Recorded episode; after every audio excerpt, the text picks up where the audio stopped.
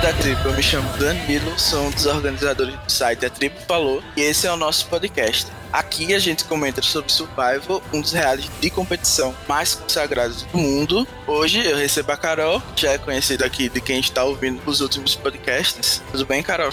Oi, gente, tudo bem? Esperando aqui ansiosamente quando a gente vai voltar a ter apenas dois episódios por semana.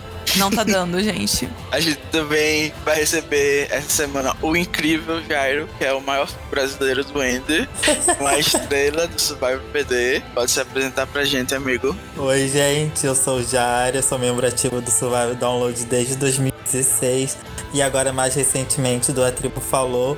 Também sou conhecido por ter jogado a última temporada assustadora do Survival. Eu já estive aqui conversando com a Bia sobre representatividade negra no Survival. E agora estou de volta para comentar o Australian Survival, que é a minha franquia favorita do show, mas que tem feito uma temporada muito aquém das suas anteriores. Olha só, já começamos com polêmica.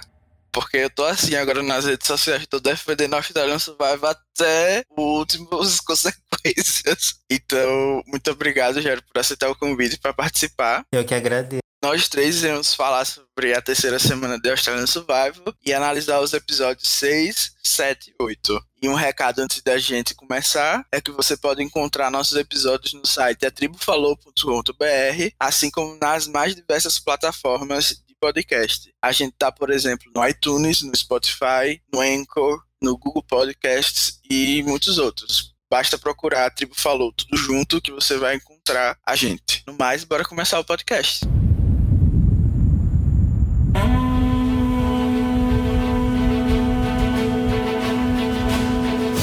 Queria saber primeiro, como sempre, o que, é que vocês acharam da semana? Vocês acharam melhor que as, as outras ou a gente tá decaindo no nível?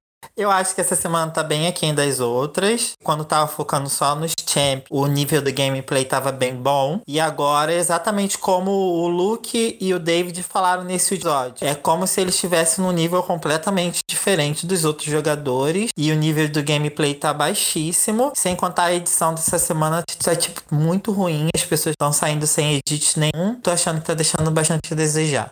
Eu gostei um pouco mais do segundo episódio dessa semana porque teve o Blindside, mas a edição também me incomodou bastante. Nos três episódios eu acho que a edição foi ruim, mas o, o, o segundo é um problema grave que a Sam saiu e sem nenhum confess.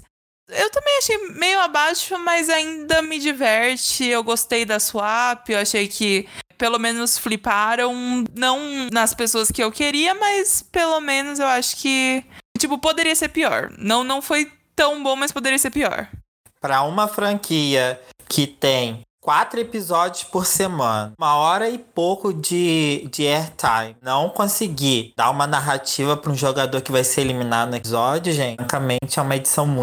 Eu fiz o advogado do diabo essa semana nas redes sociais e tentei defender um pouco a sentença aí do sem confess. Eu entendo que é horrível a pessoa sair com zero confess. Eu acho que é bem humilhante e bem desrespeitoso com a pessoa que jogou tudo pra cima para participar do programa. Mas pelo que a gente viu da Sen, eu acredito que ela estava fazendo um jogo super safe e que não é o que os editores de Australian Survival procuram. Por isso, eu acredito que eles tenham tirado o confés dela, até porque ela só foi para dois conselhos, né? Durante esses dias que ela durou no jogo. Mas, cara, como uma pessoa que é tão odiada tava fazendo um jogo safe, é isso que eu não consigo. Porque, pelo que pareceu, a Paige tinha um ranço muito grande dela. Como é que pode? Ela não tava fazendo um jogo safe. E não só isso, a gente ouviu de gente que a gente já ouviu muito. Não é como se, nossa, foi muito corrido o episódio, foi de última hora, não tinha como encaixar. A gente ouviu coisa repetida várias vezes durante os episódios. Então tinha tempo, sabe? Jogavam confesses ali falando da prova, só pra ela não sair zerada. Sair com aquela edit de, ah, tô muito confortável por isso que fui eliminado. Não, falar assim, é, é colocar pra ela explicar como que vocês vão votar hoje. Então, quatro vão votar nesse e três vão votar nesse. Só, só isso, explicando o voto. É, realmente tinha várias possibilidades. E eu fico curioso porque o programa fez isso. Eles não costumavam deixar ninguém nessa situação. Sixth person voted out of Australian Survivor. E.T. That's five votes, that's enough. Então vamos falar do primeiro episódio. Os Champions venceram a recompensa e é importante porque, além de ter aquele final eletrizante entre Rose e Shaw, que eu não imaginava que ele pudesse ganhar, teve a twist de escolher alguém da tribo oposta novamente. E eu queria saber o que vocês acharam das escolhas que foram feitas, tanto de trazer o Bender como o Bender trazer o Shaw. Ah, foram corretas, né? Porque eles provavelmente pensaram: ah, o menino ali é fraco, a gente já prepara ele para uma possível swap, para ele ir pro nosso lado. E o Baden também não é burro, vou chamar a pessoa mais forte da minha tribo para comer, né? Então eu achei que foi bem normal, correto. É, eu achei exatamente a questão da, da comida que eles falaram. Assim, escolheram Baden para alimentar uma pessoa fraca, que provavelmente ficaria fora do próximo episódio, e o Baden Biden chamou o Shaw para alimentar uma pessoa forte interessante que essas escolhas eu acho que também podem ter influenciado o Bane a flipar, né, no episódio seguinte. Então, talvez realmente tenha tido uma relevância. Só que agora a coisa mais impressionante que aconteceu foi o Shaw ter se juntado com o David novamente. Até parece que é combinado às vezes, né? Com isso, a gente descobriu que o Shaw não tinha olhado o ídolo. E aqui eu dei uma risada tão grande em casa, porque parecia aquelas notícias que a pessoa recebe um tijolo pelo Mercado Livre. E eu fiquei imaginando que é a mesma coisa. A pessoa recebeu e não abriu para ver que recebeu um tijolo. Fiquei de cara, porque ele re repetiu isso não só nesse dia, como nos outros. Tipo, ai, ah, foi falar que recebeu e sempre falava, mas eu ainda não olhei. Parecia até que ele sabia que tinha recebido um tijolo, sabe? Porque ele estava sempre reforçando essa informação. Ou então, parece que ele foi aconselhado a olhar o ídolo apenas posteriormente, porque não faz o menor sentido. É, eu também achei muito estranho ele não ter olhado o ídolo, porque toda vez que alguém acha o ídolo, acaba de deixar a pessoa já abriu para ver o que é, então achei meio surreal. E aqui, queria fazer só um parêntese na questão de escolherem as pessoas da outra tribo e isso ter influência no posteriormente. Porque quem foi escolhido no primeiro episódio foi o John. Esse foi o Baden e o Shawn, que era o aliado da Daisy. E foram essas pessoas que fliparam, né, para se aliarem com David dá a entender isso tudo que o David parece que ele tem algum tipo de encantamento na personalidade dele, sabe? É, a edição tenta inclinar para um lado de que ele é uma pessoa bonita e que tá jogando charme para cima das mulheres e tal, mas é uma coisa que funciona com os homens também. Então eu acho que é uma coisa da personalidade dele mesmo. Eu acho que ele tem, assim, o equilíbrio entre o encanto para as mulheres, esse relacionamento bom com as mulheres. Ele tem aquela lance de macho alfa, para os macho alfas que tem na tribo se relacionarem com ele. Ele também tem uma vibe é, gay friendly. então ele meio que consegue agradar todos os públicos e a gente vê mais o lado arrogante e a gente não tem noção desse social. Inclusive, eu achei muito fofinho como o Shao tava conversando com ele durante essa interação que eles tiveram, porque se ele não tivesse sido tão sacana com o negócio do ídolo fake, eu acho que a aliança deles ia dar muito certo. Sim, eu também acho. Eu tava até em um pouco de dúvida se, na verdade, tipo, ele não tinha descoberto. Nesse primeiro episódio, eu tava assim, será que ele olhou e ele caiu na armação? Pra mim só ficou claro depois que ele não tinha olhado, na verdade. Mas o David fez uma fanfic que não tem ideia de como ele achou que isso ia dar certo, sabe? É, é uma coisa que é tão fácil de desmascarar. É, é tão fácil que. Eu demorou nem um, um dia, né? não, acontecer. então, é um jogo de 50 dias como que ele quer fazer algo. Eu, eu, eu acho ótimo, eu acho o Good TV, né? É ótimo, mas é, é, muito burro. Ele, ele sabe jogar, mas ele sempre leva aquele nível extra que não precisava. Gente, e podemos falar sobre a Cassie no meio da prova. Gente, adorei. Muito meu espírito animal perguntando pra Pia se a informação era verdadeira. Eu amei. E ela esperou o Baden cair, né? Ela falou: sim, ah, ele já sim. não tá aqui mesmo, custa nada eu fazer isso. Ela foi muito esperta, isso me surpreendeu bastante. Palmas pra Carol, que sempre é, levantou a bola da Casey aí e ela surpreendeu. Sempre defendi. Foi uma, uma boa oportunidade de também jogar o David na fogueira, né? Porque o Simon e a Pia podiam muito bem transformar aquilo num inferno. E mostra que a Casey tem muito mais jogo do que a produção tava mostrando, né?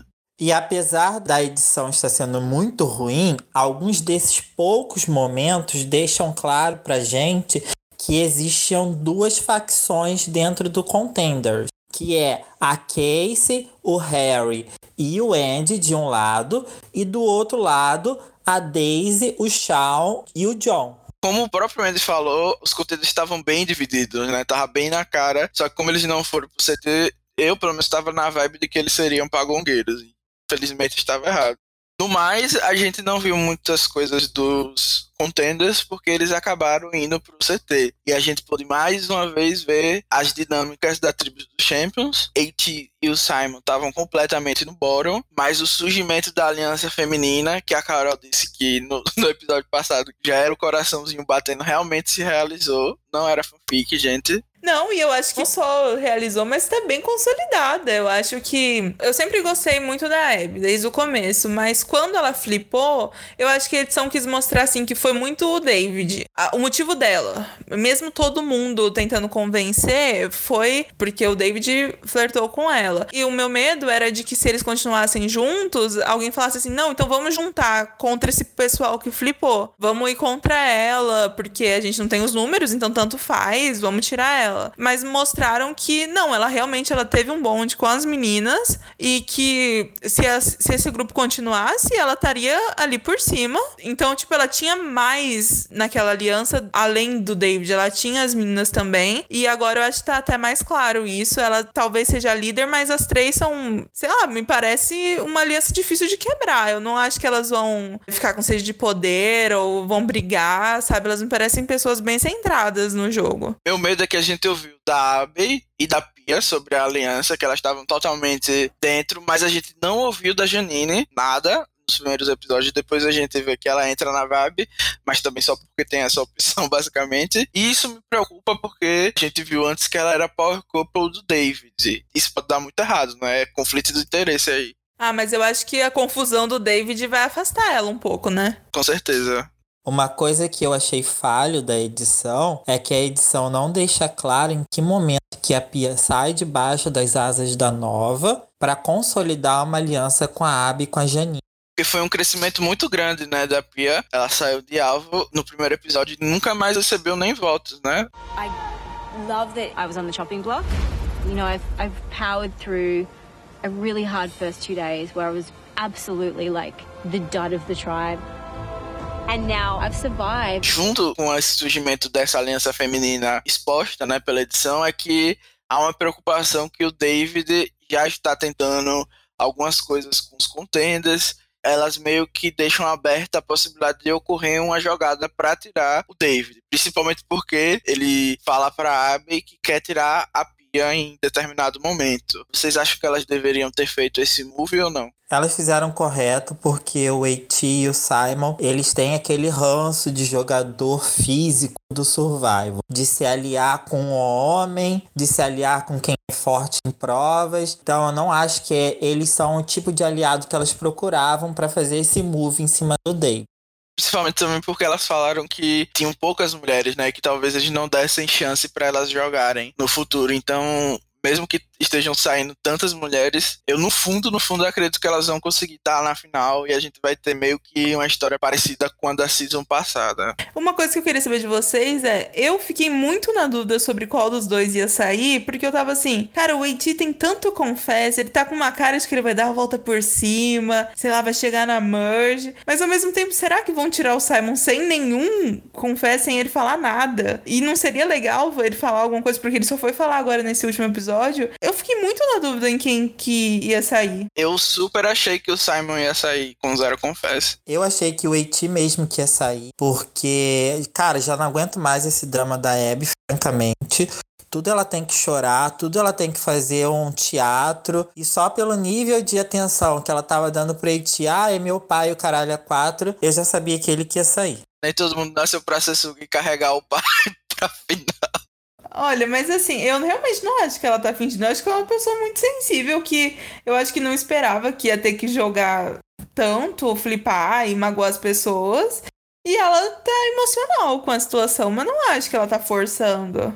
Ah, eu sei lá, eu super concordava com a nova. Olha aí, vai ser eliminado com um crocodilo do, no nome, viu? Cuidado. Mas assim, eu também acho que não é forçação, mas que é um gameplay que iria me irritar um pouquinho, sabe? Assim, se eu tivesse na, na aliança com ela, porque eu ia ficar achando, ah, ela tá fazendo isso só pra conseguir sair de boa azuda e a gente aqui que é o malvado que tá eliminando as pessoas, entendeu? Mas enfim, ainda não tá no júri, talvez nem fosse uma coisa que passasse pela minha cabeça. Também teve outro plot que eu quero saber se vocês acham que é coisa da minha cabeça ou não. Foi o Jonathan tentando forçar que a galera visse o David como ditador durante o CT. Ele tocou no assunto várias vezes e teve uma hora que o David falou: Ah, tá bom, eu vou falar aqui que sou ditador mesmo. Você tá forçando tanta barra, então sou ditador mesmo. Fui eu que decidi o, o voto. O que, é que vocês acharam disso? Tô louco ou o Jonathan realmente fez essa forçagem? Eu odeio quando o apresentador faz isso, de colocar o spotlight numa pessoa que tá claramente comandando o jogo e as outras pessoas não estão percebendo, para as outras pessoas caírem a ficha. Cara, eu acho que, sinceramente, a produção e o apresentador não tem que se meter nisso, as outras pessoas têm que cair a ficha por si próprias. É um jogo que eles estão fazendo, eu acho isso péssimo, eu acho que ele realmente fez isso, acho isso muito ruim. É, eu fico pensando, dava muito bem para o próprio Eight ter falado isso, né? Se é uma coisa que tá acontecendo ele poderia jogar o David na fogueira só falando a, a real, né? Mas a galera fica muito passiva durante os CTs. É que nem os contenders que são eliminados e dizem, gente, por favor, cheguem na final.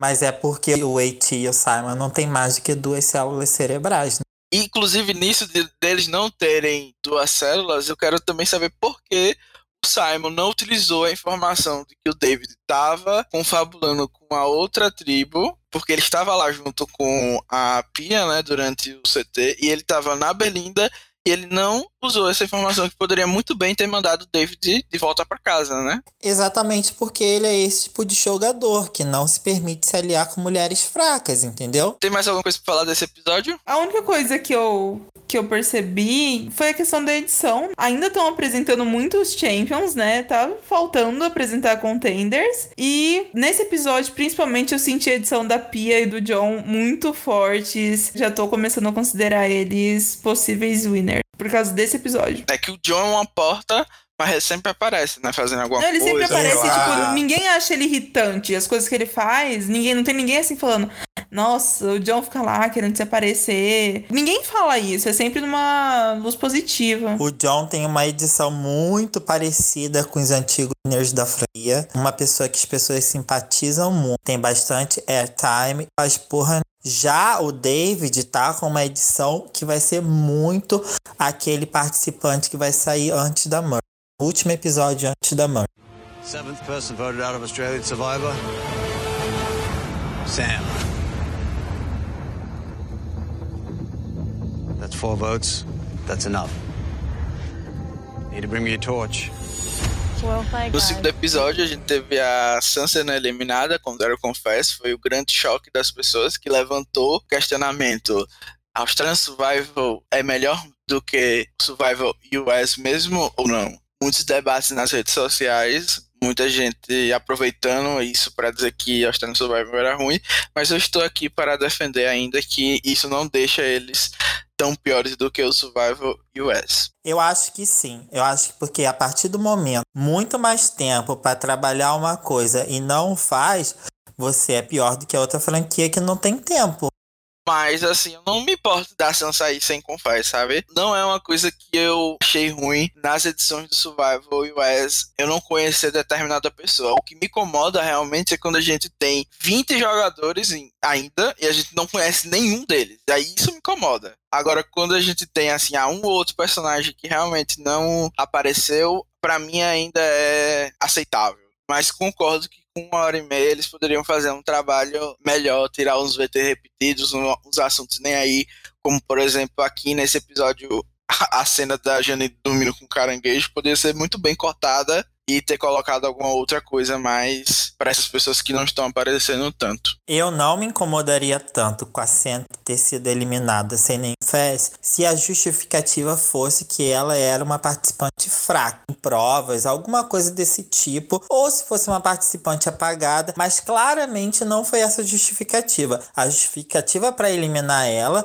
foi que a Daisy tinha ranço dela. E eu fiquei assim: por que, que a Daisy tinha esse ranço dela? Cadê a edição disso? É que a gente não sabe se aconteceu alguma coisa também que a fez a produção querer esconder ela, né? Às vezes eles perderam as vidas da Sam, é, né? caiu no mar. Quem sabe, né?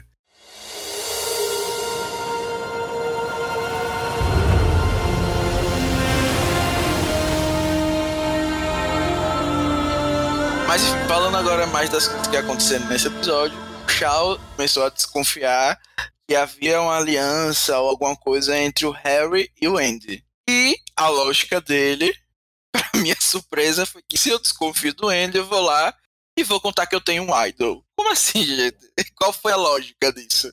Não faz sentido nenhum isso. O que você esperava de uma pessoa que até esse momento não tinha aberto o idol dele para ver se era verdadeiro ou se era falso? E eu amo que o Andy, no confesso seguinte, tá chamando ele de idiota por ter contado. Pô, claramente, o Andy tem toda a razão, gente. Mas eu acho que o Shaw contou para muita gente muitas coisas, né? Contou dessa história do, do David ter usado um ídolo e tal. E ele não tá controlando muito bem as informações que ele tem dentro desse game. Não, e aí depois teve, teve a swap. O Andy teve que contar tudo o que aconteceu, né? Porque ele para ele falar que o David tinha um idol, ele teve que contar como que ele sabia. Então, assim, o idol que o Shawn tinha, que era pra pô, vou firmar uma aliança aqui com o Andy, já foi para todo mundo agora. Isso que eu fiquei chocada, assim, com a Daisy. Porque eu achei, tipo, muito irracional a reação dela. Porque ficou muito claro que o Andy estava contando sobre o Shawn para consolidar os votos no David e no Luke. E ela teve uma reação completamente irracional. E a burrice não foi do Andy, a burrice foi do Shawn ter contado pro Andy. Ela tinha que ter ficado revoltada com o Shawn e não com o Andy. Nenhum dos dois ela ficou revoltada, foi com você. É isso que eu não entendo. Exatamente, entendeu? Nenhum nem outro. Uma pessoa aleatória. Era melhor dizer que foi porque achou a cara feia, que nem o David. Gente, só um parênteses que esse é o momento de exaltar o Andy. Eu acho que ele é uma pessoa com uma inteligência muito superior ao resto da. Ele sabe montar jogadas, ele montou a jogada toda da divisão dos votos entre o David e o Luke. Ele é uma pessoa muito superior ao, ao restante da tribo nas provas. Porque na tribo dele tem gente que tem força física, tem gente que é inteligente, já o Andy não. O Andy sabe coisas de memória, de inteligência, de tirar o alvo. Ele é uma pessoa muito boa em provas e muito inteligente na hora de se organizar nas votações. Nobody else in this tribe is capable of coming up with a plan like this. This is what I came here to do. This is playing Survivor. Eu, eu acho interessante que eu tenho a impressão, tipo, eu vi a mesma coisa que você e eu tive uma conclusão totalmente diferente. Termina de falar e aí eu, eu falo o que, que eu achei. Não, o problema do Andy é que ele não contou com a burrice das outras pessoas. Que acho que a Daisy podia se voltar contra ele só porque ele achou muito idiota o Shawn ter entregado a informação do para ele ele ter usado isso. Ele achou que as pessoas iam se posicionar do lado dele e não foi o que aconteceu. Ele porque pelos cálculos dele estava muito claro que o mais lógico era eliminar o David e o Luke. Ele não contava com a burrice da Daisy, nem com a burrice do Shawn de não ter verificado se o idol era verdadeiro ou não.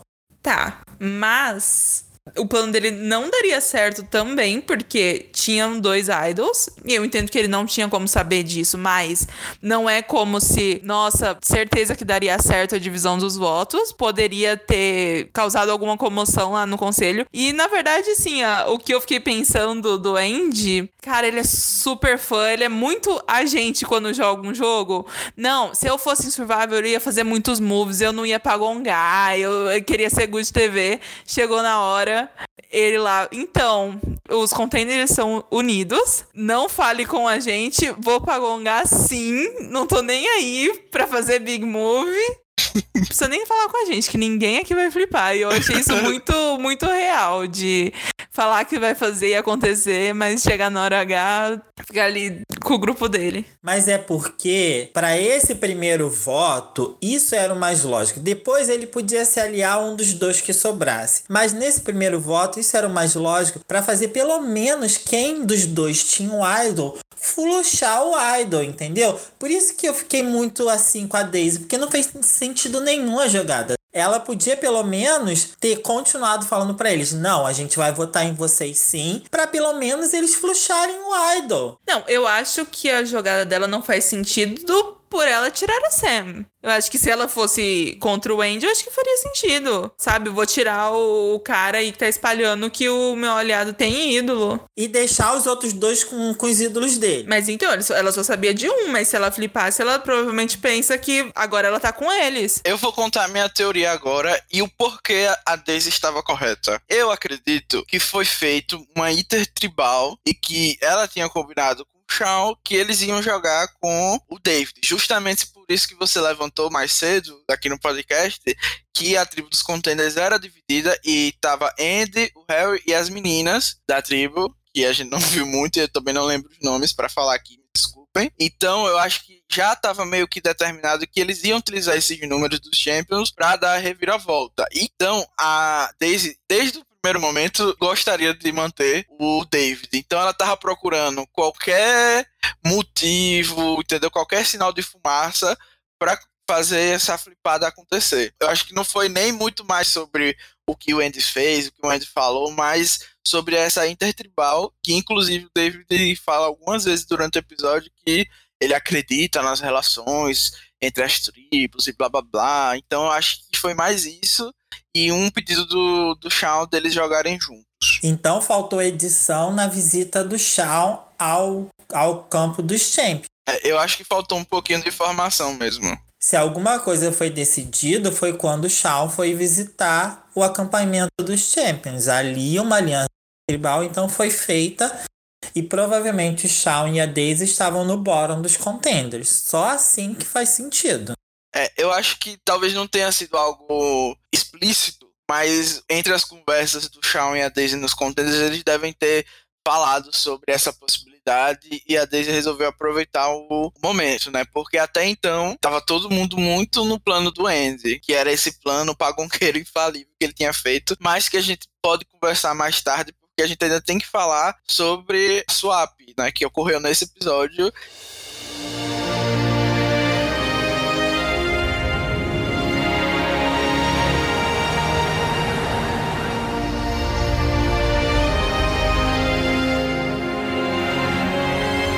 Eu não podia deixar de mencionar uma coisa que foi totalmente manipulada e eu não sei se vocês perceberam, mas a produção fez as sacolas separadas, inclusive deixou o nome na sacola, tipo, essa sacola aqui é dos Champions, essa sacola aqui é dos Contenders. Então, a gente já tinha teorias que o Wes fazia isso nas últimas vezes. Tipo, eles davam bandejas específicas, mas aqui ficou na cara porque tinha até o um nomezinho na, na sacola. Então, eles fizeram para ter dois dos Champions em uma tribo e para que outro tivesse a maioria dos Champions, que era a única maneira deles terem uma chance de não serem pagungados. Então a produção resolveu fazer isso para que uma tribo tivesse chance de tirar os contenders. E o que é que vocês acham disso? Eu acho correto. Deu a chance, exatamente o que você falou, a oportunidade da outra tribo não ser pagongada. Senão seria muito sem graça, não teria entretenimento nenhum se nas duas tribos os contenders dominassem. É, seria meio Ghost Island, né? Sim. Ia ser as duas tribos, com a maioria da, da tribo normal. E eu acho que. Eu fiquei meio com raiva na hora, porque meio injusto as pessoas vencerem as provas para a produção fazer isso tão descaradamente. Mas realmente, do ponto de vista de entretenimento, foi uma, é uma decisão acertada. E o que, é que vocês acharam das divisões em si?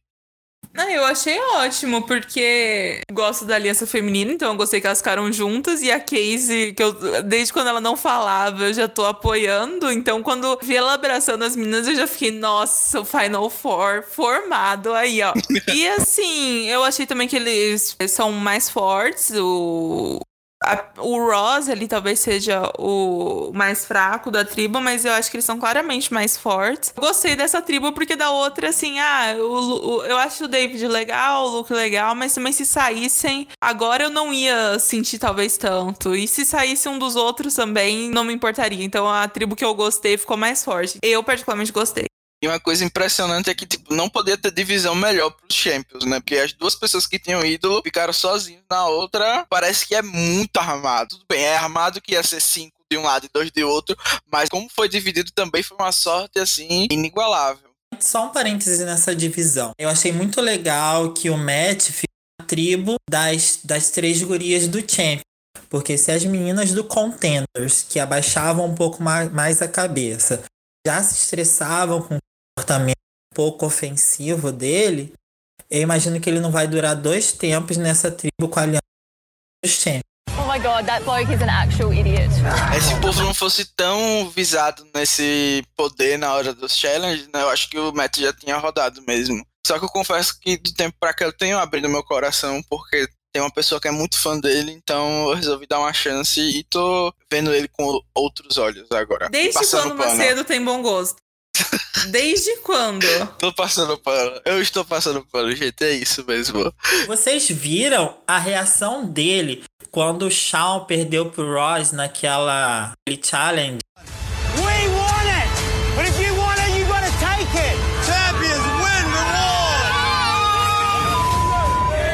Não, foi ótimo. Ele ficou com a cara no chão, né? Ele faltava pouco engolir o Shawn, chamar o Shawn de fraco e, o- e o caralho a quatro, gente. Ele perde a cabeça na hora das provas. É, é como se fosse outra pessoa.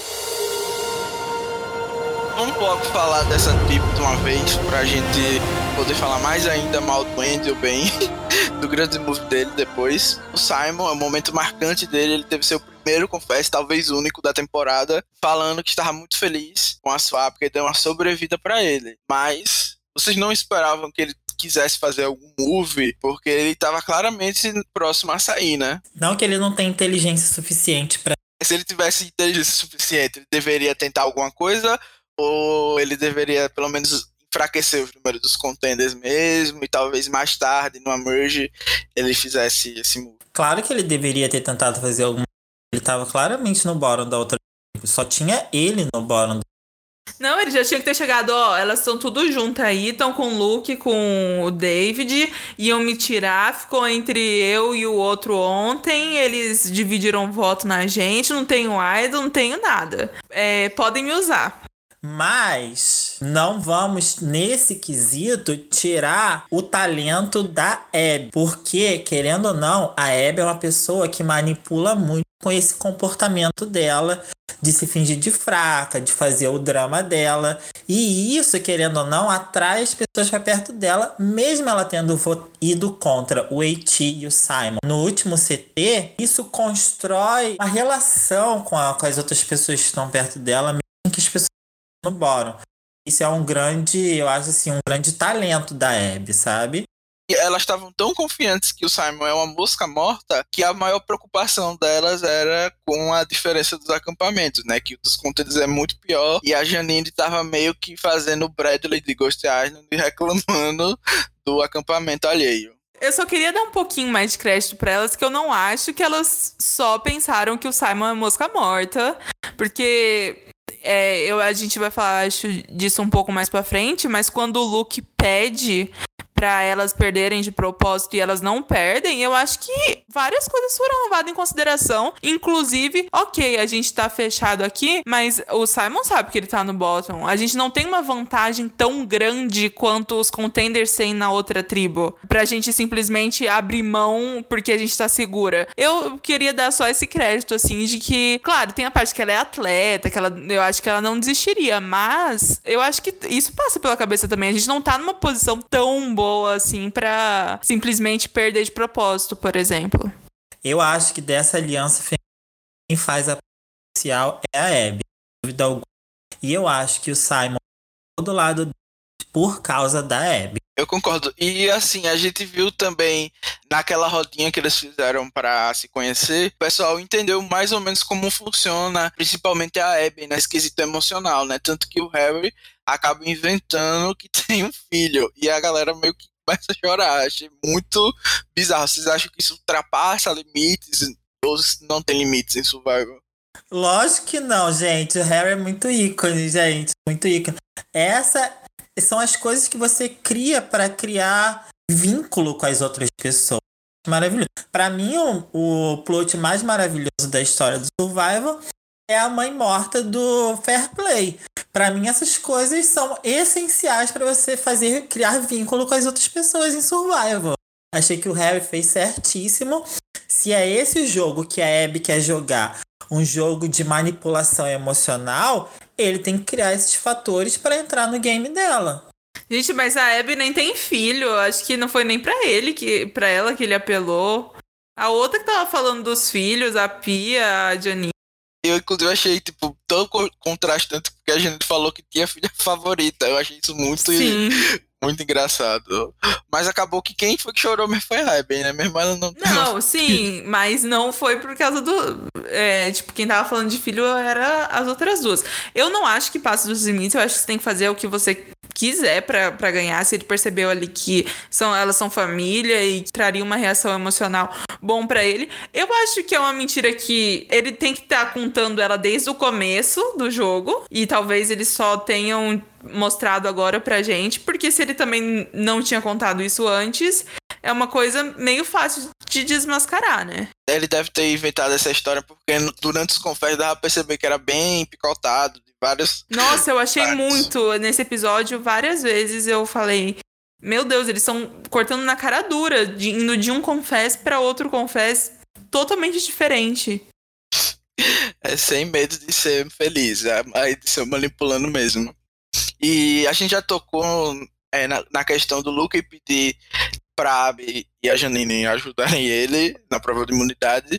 É, eu também concordo que teve essas questões que a Carol levantou, mas eu queria saber se, na opinião de vocês, elas deveriam, antes dele pedir, terem entregado a prova pra ajudar a aliança que tava na outra tribo. Olha, eu acho que não deveria, até porque elas já estavam meio afim de tirar o o David, né? A gente já sabe disso na, do episódio anterior. Então ele deve ter pensado também: ah, se o David sair melhor pra gente, não é a gente que, ele- que vai eliminar ele. Elas são um trio, o Ross já foi falado como uma pessoa que é meio louco, dá pra fazer a cabeça dele, então talvez eu acho que elas não estavam tão confortáveis assim de ir. E além disso, cara, elas foram pra vários conselhos seguidos. Ninguém gosta de ir pra conselho.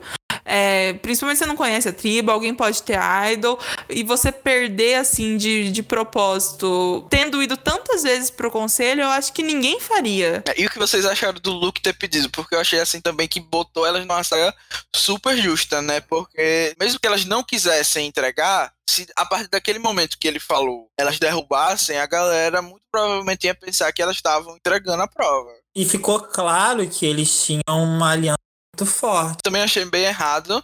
É só um parênteses. Pelos números, elas fizeram muito certo. Porque os champions estão muito mais reduzidos. Até não faz sentido elas é, colocarem em detrimento relações com os commanders que elas merge, pessoas que elas podiam utilizar no futuro para ajudar a dois estilos. Para mim, questão de números também fazia sem entregarem a prova. Então acho que ela deve estar também. Ah, eles têm como se salvar, não é Caso perdido, né? como se eh, fosse a nossa uni, a única chance deles a gente perder. É aí que eu tô, é aí que eu falo, tipo.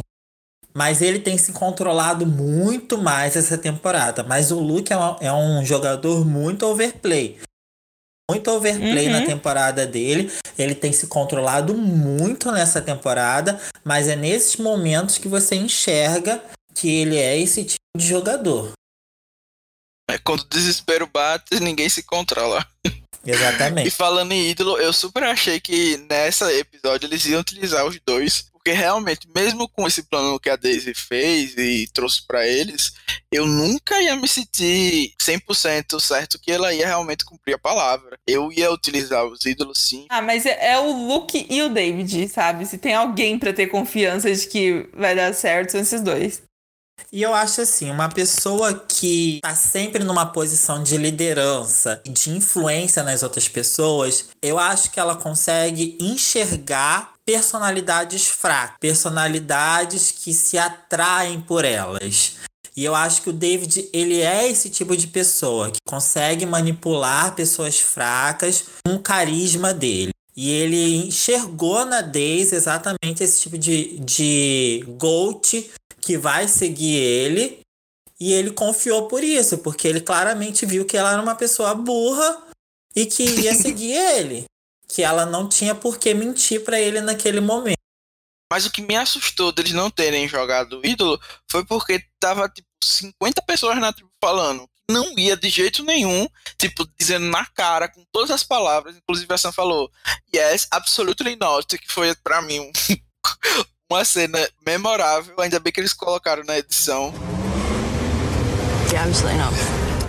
Tava todo mundo falando que ia realmente pra Gungar, não tinha jeito, não tinha o que eles fazerem. E eles não utilizaram o ídolo. Pra mim, isso foi muita coragem e eu tô achando que o Luke vai sair com esse ídolo no bolso, porque ele falou nesse episódio uma coisa que ele não queria fazer era sair com ele no bolso e eu acho que isso aí é um foreshadow que vai acontecer. Acho que faltou focar na conversa que o David teve com o Baden, porque a Daisy e o John, ok, já eram pessoas que estavam no papo dele. Mas o Baden não tenho certeza, então eu acho que faltou um pouco de foco na conversa deles com o Baden. Do jeito que a produção deixou ali, o Benny tinha dito também que não estava muito afim de fazer isso. E alguma coisa mudou no meio do percurso. Outra coisa que eu fico em dúvida é porque no primeiro episódio parece que o Andy protegeu muito. e Pareceu que tinha uma relação forte. E não é isso que acontece. Posteriormente, fica muito claro a aliança que o Baden com Shaw e Casey.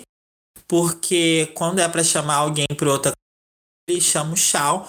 Ele poderia ter chamado o Matt, por exemplo. Por que, que ele não chamou o Matt chamou o Shaw? É, faltou a edição disso também. Quando que o Baden saiu debaixo das asas do Andy para se aliar com o Shaw, com a Daisy e com o John.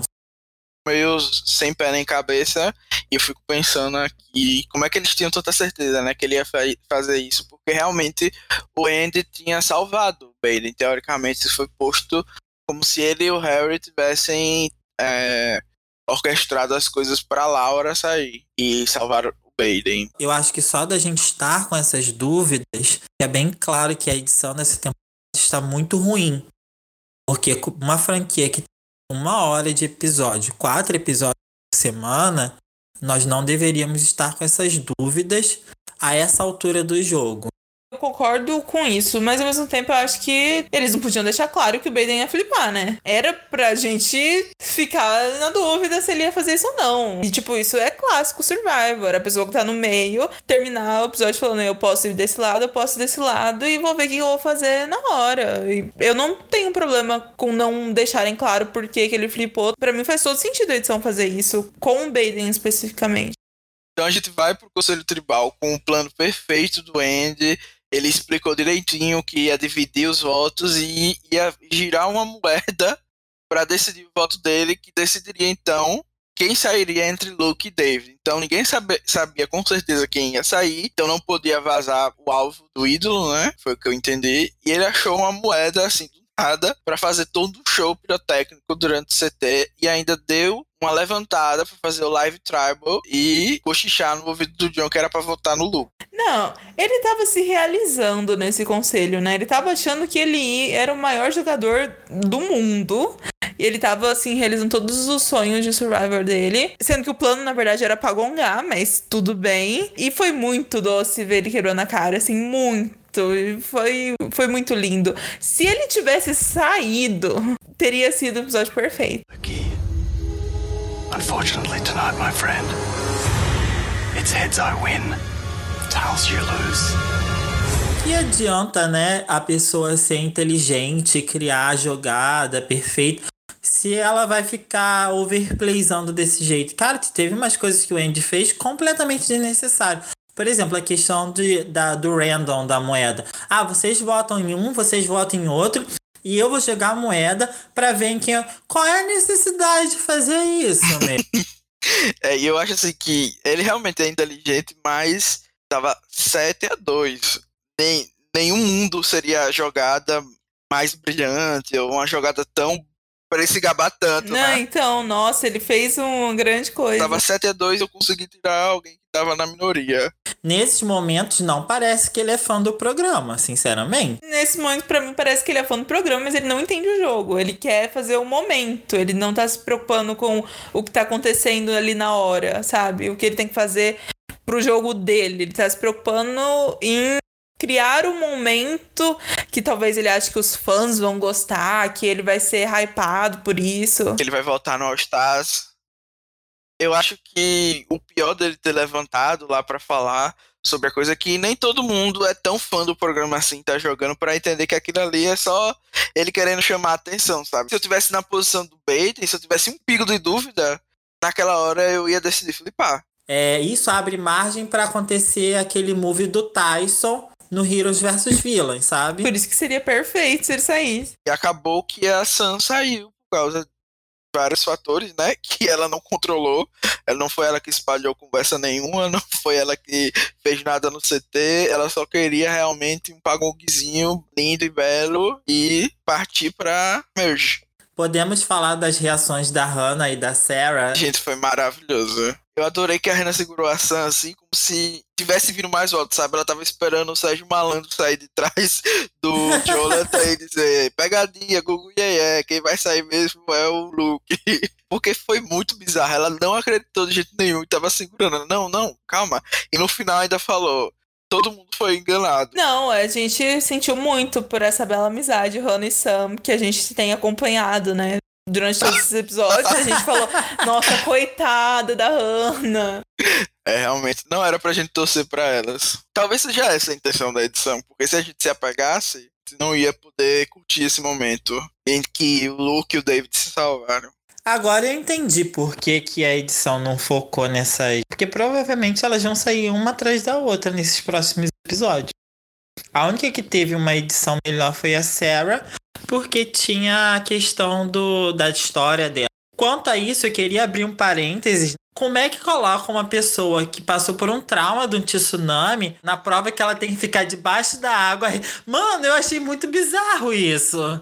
Não, isso também me incomodou muito. Eu falei, de novo a traumatizada, gente. Segunda vez vocês vão colocar ela nessa situação. É sério, cara, que bizarro. A gente nem comentou, porque a gente reclamou no, no outro episódio que a Casey sentou e não subiu na altura. E aí dessa vez ela subiu, né? Ela ficou lá no alto. Mas aí, de qualquer forma, colocaram a Sarah nessa prova aí, que eu acho que é ainda pior, porque é você se afogar, literalmente. E a Sarah falou: Ah, eu não gosto muito, mas é que vocês estão pedindo tanto, vamos nessa, né? Ela falou assim, eu fiquei com pena. Eighth person voted out of Australian Survivor. Sarah. That's five votes. That's enough. Need to bring me a torch. Vamos falar ligeirinho dos contenders. A Casey e o Harry basicamente estão nos outs, né? Estão na minoria, porque o Shawn e o Matt são muito bons em provas. Então o Harry já deduziu que ele seria o próximo a sair e a Casey também estaria nessa situação ser ruim em provas, né? E meio que teve até um momento ali que eles estão fazendo a Casey de chacota, mas ela acabou ganhando a reward. Então eu achei um plot bem interessante. O foco no Harry e no fato dele ter deixado ido me dá esperanças de que vai reencontrar e eles vão pelo menos fazer uma pequena movimentação. Não, eu acho que isso é relevante, mas não me dá esperança alguma. Inclusive, me deixa muito preocupada de sair alguém legal pra ficar isso daí. Desculpa, mas eu, eu quero ver o Andy e o Harry causando terror na Mord. Porque, assim, me parece nesse momento que a Mord vai ter uma configuração. A aliança feminina dos Old Killers, elas vão mandar na Mord. E eu acho que elas vão ter apoio do Shawn. Parece que o Luke e o David não vão chegar na Merge. E quem vai se opor contra essa aliança majoritária vai ser o Andy, o Harry e quem tiver aliado com eles. Parece que essa vai ser a configuração da Merge. Eu tô sentindo uma vibe, porque, tipo, eu tava gostando muito da edição da Abby, mas eu já tô sentindo que talvez ela seja a Merge Boot. E eu já tô vendo eles colocando ela meio como a líder dessa aliança e que já tá meio claro isso. E aí, como a Pia é mais fraca, a Janine também talvez tenha uma relação melhor com os meninos. Então, esse idol também me dá essa preocupação. Sei lá, eu tô sentindo que a Abby vai acabar se ferrando mais cedo do que eu esperava. É, mas uma pessoa que também pode surpreender nesse quesito é a Casey, que teve seus primeiros confessos nesse episódio, parabéns. E já se consagrou Lenda. uma das bandas mais amargas do show, porque enquanto o Harry dava confesso, dizendo que era o vilãozão, o bonzão do pedaço, que ia achar um ídolo para salvar os dois, a belíssima estava lá, já botando ele embaixo do ônibus. se assegurando de que, já como eles dois estão na Berlinda, que seja ele primeiro do que eu. Então eu achei assim, duas abordagens muito diferentes, né? A Casey tentando social, meio Michelle Fitz, de se introduzir ali na aliança majoritária e filtrar, enquanto o Harry meio que fez uma de Ben, tentando sobreviver à base de ídolo. Foi muito legal ver que realmente a maior vilã é a Casey, não o Harry. Eu achei a edição dessa cena muito legal. A gente falou tão mal da edição, mas eu achei que nesse momento eles intercalarem ela falando com ele achando foi bem legal. A Abby soube lidar muito bem com, com aquilo, né? Ela não foi muito over the top, não foi muito ditadora, e ela simplesmente disse pra Casey que é, no momento elas provavelmente iriam no Harry, então É, e porque elas sabem que a tribo delas é bem mais forte. Então, enquanto não precisava, não vamos colocar alvo em ninguém. E então, basicamente foi isso. O Harry já tava querendo ir pro CT, eu acho maravilhoso. A pessoa acha o, um ídolo quer ir pro CT só porque tem um ídolo. Parece que ninguém viu a análise saindo com o ídolo anulado, né? Eu ia morrer de medo de ir pra CT mesmo com o ídolo no bolso. Eu não vi a Annelise saindo. É, Não é análise o nome dela, não? Porque eu não superei. Não, é porque eu não superei até. Ah, Zig. Zig é, é overplay. Da... Enfim, A pergunta que fica, né? Quem é mais burra? A Zig ou a Daisy e o Shawn? eu acho que a Zig ninguém supera Ninguém supera a Zig, né, gente? por vários episódios seguidos. Foram vários movies burros um atrás do outro, gente. Eu O ficava move de cara. era, era do bottom para mais bottom ainda, sempre. Exatamente. Sim. Enfim, já fizemos chacota o suficiente da Zig. Vamos falar agora dos Champions, que foram pro CT novamente depois da prova que ia afogar a própria Sarah, que ia sair mais para frente.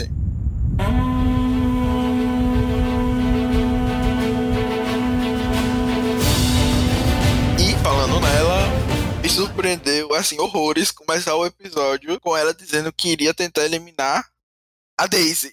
Tipo, eu nunca imaginava que a gente ia começar o episódio desse jeito, porque não faz sentido nenhum, não faz sentido nenhum ela chegar e mirar na Daisy, a menos que vocês me convençam agora de que isso foi realmente uma boa jogada, ainda mais com motivo, que era que ela estava irritada porque a Daisy não estava jogando pelo bem maior, pelo grupo. Amada, survival. É isso que eu falo, que a edição está muito ruim. Porque se não tivesse uma divisão muito definida dentro do Enders, o Andy e a Sarah teriam tentado uma reaproximação de olha, no voto a gente foi separado. Vamos votar nesse próximo CT. Mas não, essa reaproximação nem foi tentada. Então, existia um racha muito grande dentro do Enders que a gente não estava sabendo. Por exemplo, a Sarah cla- claramente desgostava da Daisy, como assim como a Daisy desgostava da Sam. Mas eu acho que talvez eles não quisessem deixar tão na cara que isso ia acontecer, principalmente que eles não foram pro CT. Pra quê? Pra, pra fazer o David pagar de Mastermind, é isso? Acho que eles fazem o contrário, sabe? Eu acho que eles botam o David como um, meio que uma chacota, porque tá toda hora falando que ele controla, controla, como se estivesse preparando a hora que ele ia tomar uma rasteira. Não, no último CT, inclusive, que ele começa meio que deixar claro que ele flipou algumas pessoas. Eu tava preocupadíssima. Amada, e, e o que foi o David ditando o boot do CT? O John concordou. Não, sim, claramente. Vai ser, vai ser a Sarah sim. O quê?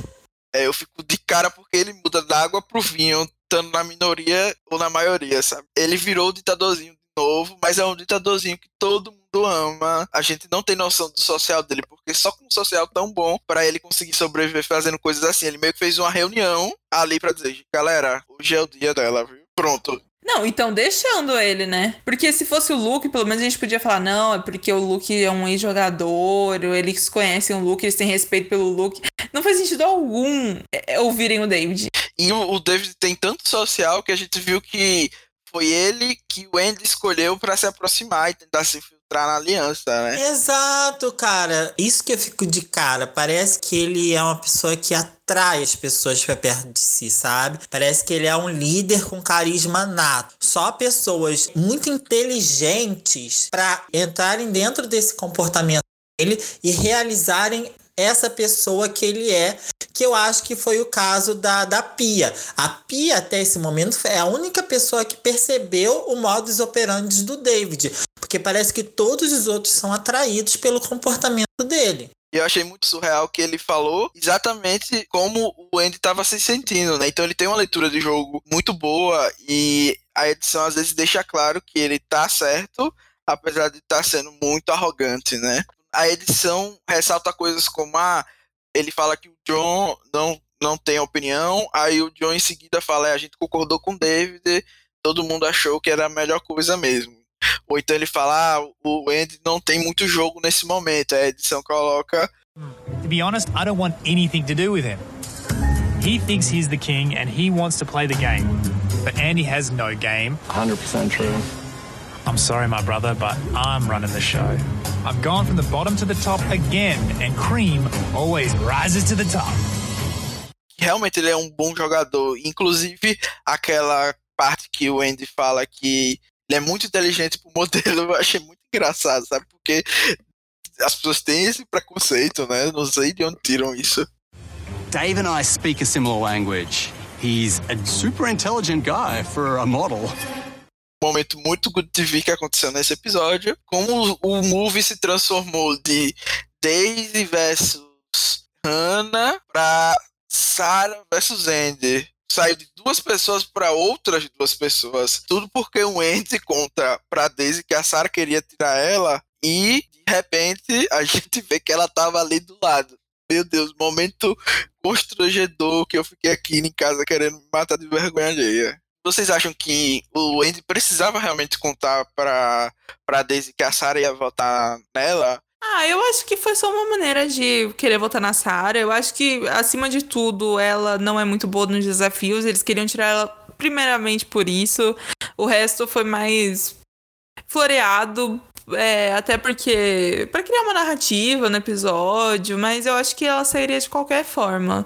Eu fiquei feliz, eu, eu fiquei feliz de não ser a Hannah, porque seria muito triste ela também sair sem nenhum confesso. Eu achei o modus operandi do Andy nesse episódio muito melhor do que porque, apesar disso que aconteceu com a Sarah, ficou claro que ele estava tentando uma consolidação, não só com o David, mas também com a aliança dos contenders que flipou. No caso, ele conversou com o David, e aí, para consolidar a aliança dele Daisy, a ele deu essa informação de que a Sarah estava tentando.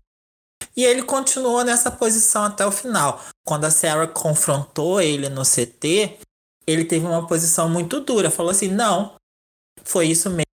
Eu falei, essa postura que eu estou agora é com essas pessoas que eu estou aliado agora.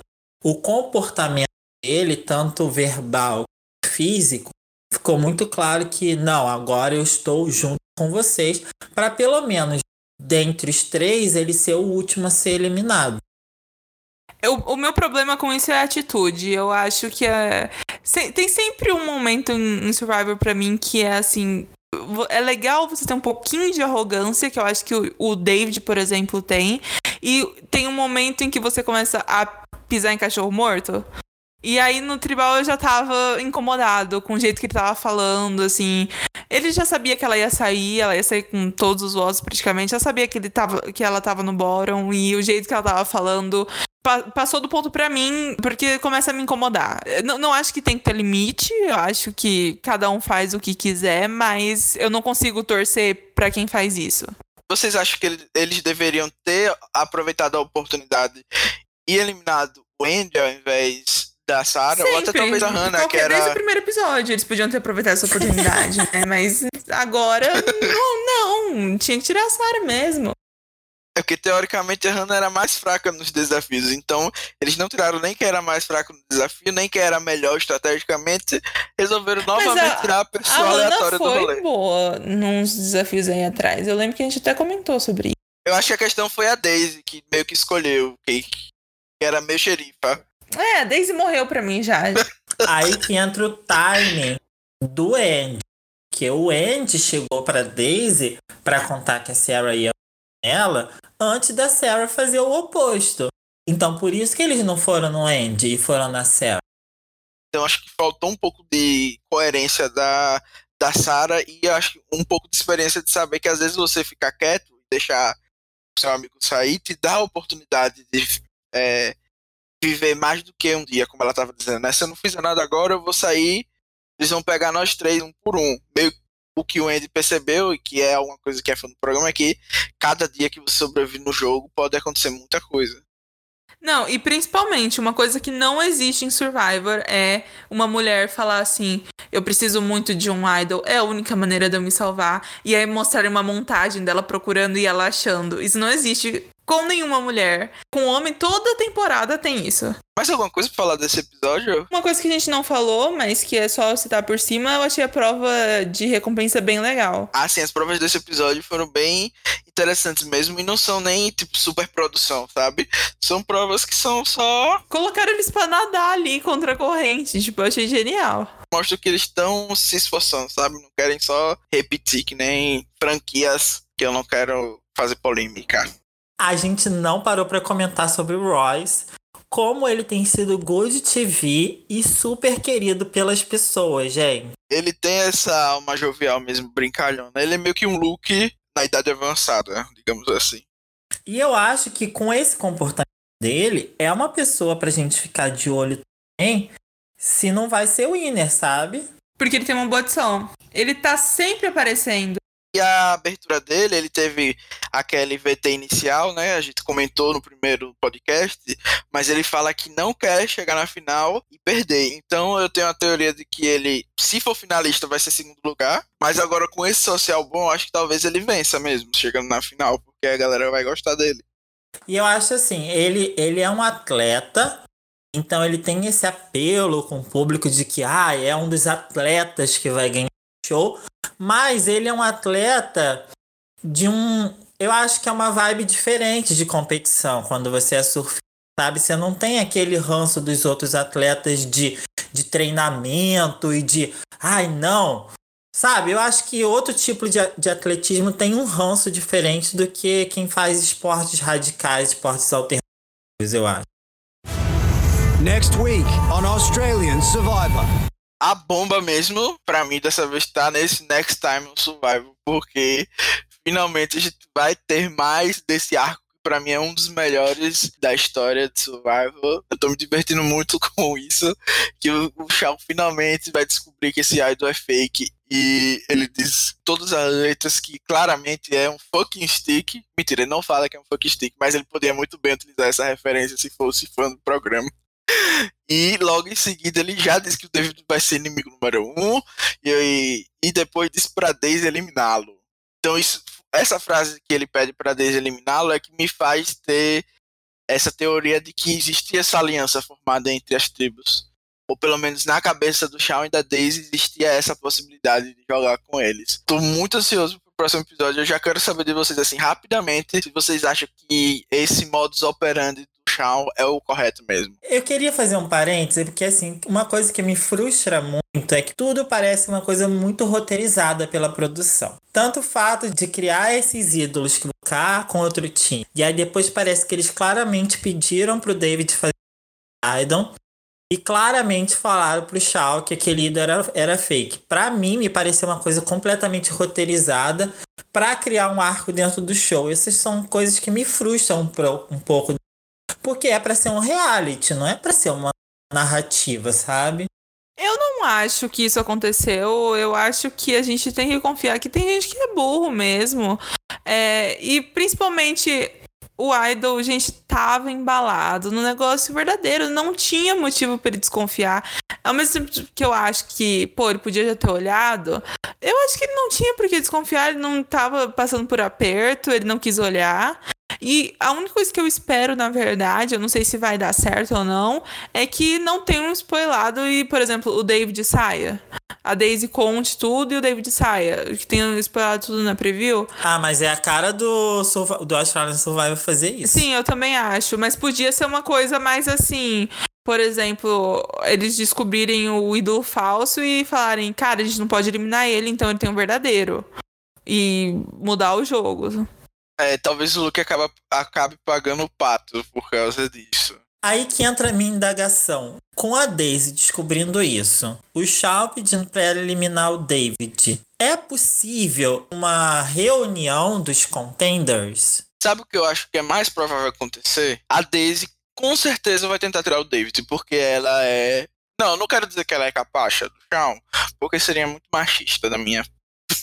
Mas eu acho que a Daisy vai fazer tudo pra deixar o Shawn feliz, vamos dizer assim. Não, eu não duvido que eles usem o, o ídolo e aí sai a Hannah. Eu acho que isso vai acontecer e aí tem várias possibilidades do que vai acontecer, mas a minha fanfic preferida é que ela vai confrontar o David. Sim. Eu acho que ela é burra Uhum. nesse nível. Eu acho que ela é Eu burra nesse acho. nível de confrontar o David. Daí o David vai conseguir virar o jogo pela terceira vez com a aliança do Andy, que o Andy falou nesse episódio que tava avaliando que poderia ser F2 com ele, né? Com o David, o Andy queria ser F2. E eles acabam pegando a Hannah e fazem 4 contra 3. Essa é a minha fanfic preferida, porque ia ser tão good TV eles tirarem a Daisy assim desse jeito que, sinceramente, valeria tudo a pena e justificariam eles ter spoilado, né? Porque tá bem na cara que o David vai sair. Não, e seria doce também se ela- ele simplesmente falasse assim: não é menina, eu não queria fazer isso, mas é que Janine que tem o idol. o que, que eu ia fazer? É. É, eu tive porque, assim, que fazer um falso. Ela me prometeu que ia dar e eu não deu. O que, que eu ia fazer? Eu queria ter ouvido. Você quer, você quer que eu use pra você? Eu uso pra você. É, eu acho que tem várias possibilidades. Inclusive, essa é a mais coerente de acontecer. Mas com, conhecendo o David, o overplay chega em outros O dedo níveis. treme. É, o dedo treme. E eu acho que não é o correto a Daisy e o Charles. Se eles tivessem pensado um pouco, não é correto eles tirarem o David.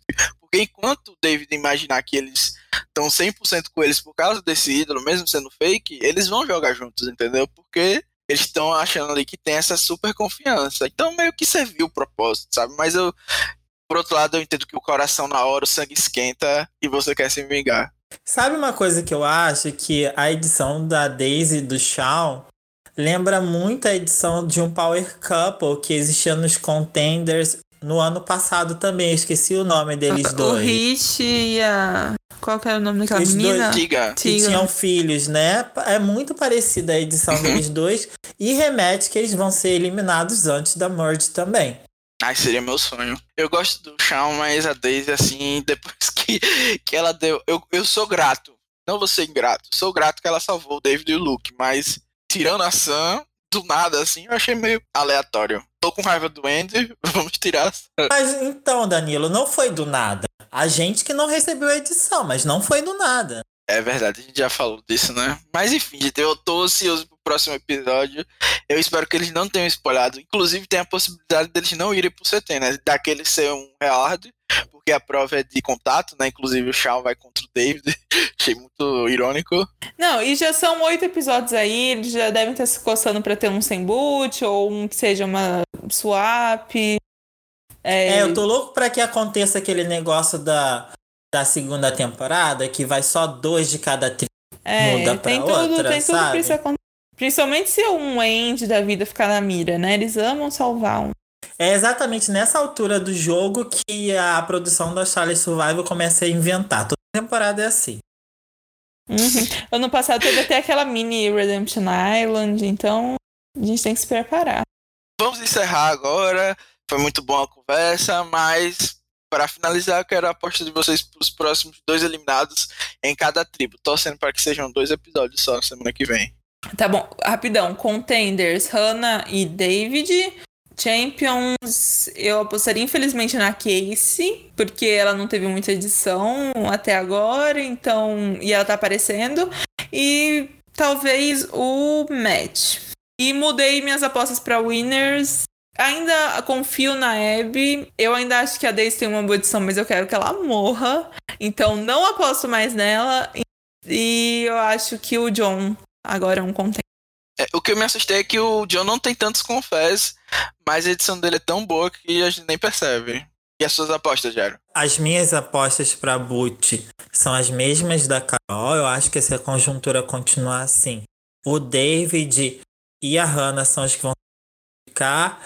E o Matt e a Casey são os que vão sair do, do outro lado. Por essa personalidade irritante do Matt. Se o Matt não for eliminado aqui, ele vai ser tipo um dos primeiros a saírem do. Eu acho que as pessoas suportam. E pra Winner, as minhas apostas atualmente são Royce e John. E eu aposto na Janine sendo aquela pessoa que vai ficar em terceiro ou quarto lugar, porque as pessoas querem Eu vou apostar pra sair nos Champions, vou ser um pouco diferente, vou dizer Luke e eu vou dizer David. Eu acho que os dois vão sair back to back depois dessa bomba que vai cair. Eu sou meio pessimista, mas é isso mesmo, espero não zicá-los. E na tribo dos contenders, eu acho que vai sair um champion. É, e eu espero que seja o Simon. Mesmo sendo o Simon, mas eu espero porque eu não quero que nenhuma das meninas saia, nem o Rose, infelizmente, porque eu acho que o Harry vai usar o ídolo corretamente se eles forem com CT. E o segundo boot vai ser a Casey. Infelizmente, eles vão dizer, ah, não vamos arriscar de novo no Harry e vamos tirar a Casey. Para Winner, eu vou continuar com a minha aposta na Abbey. Eu acho que ela não caiu ainda e vou apostar num contender, porque a minha teoria de que eles vão vencer é real e eu vou deixar ao invés de Daisy porque eu tô com ranço dela. Eu sou machista. É isso. Cara, impossível o Shawn chegar no final. São... impossível, nossa. Nada é impossível com Daisy no cast. eu acho que ela vai super com ele pra final se ela conseguir. Mas enfim, né, gente? Foi uma ótima conversa. Vocês querem falar mais alguma coisa? Deixar as redes sociais, se despedir? Queria agradecer o convite de participar aqui. Eu sou um super fã do Alchar. Agradecer o convite, adorei conversar com vocês. É, ama, tô sempre assistindo o podcast e é isso aí. Obrigado. A honra é toda nossa. É, se possível, vamos chamar mais vezes. Mas se vocês quiserem participar, como o Jairo ia arrasar no podcast, é só falar comigo no PVT ou com a Carol. É, se você é do Telegram e tem mais contato com ela, se é do Facebook quer falar com ela, pode falar, eu acho. Enfim, já tô enrolando aqui. Tchau, pessoal. Tchau, gente. Pode encerrar. Tchau. Tchau, tchau, Tchau. tchau, tchau. Grab your torches, head back to camp. Good night.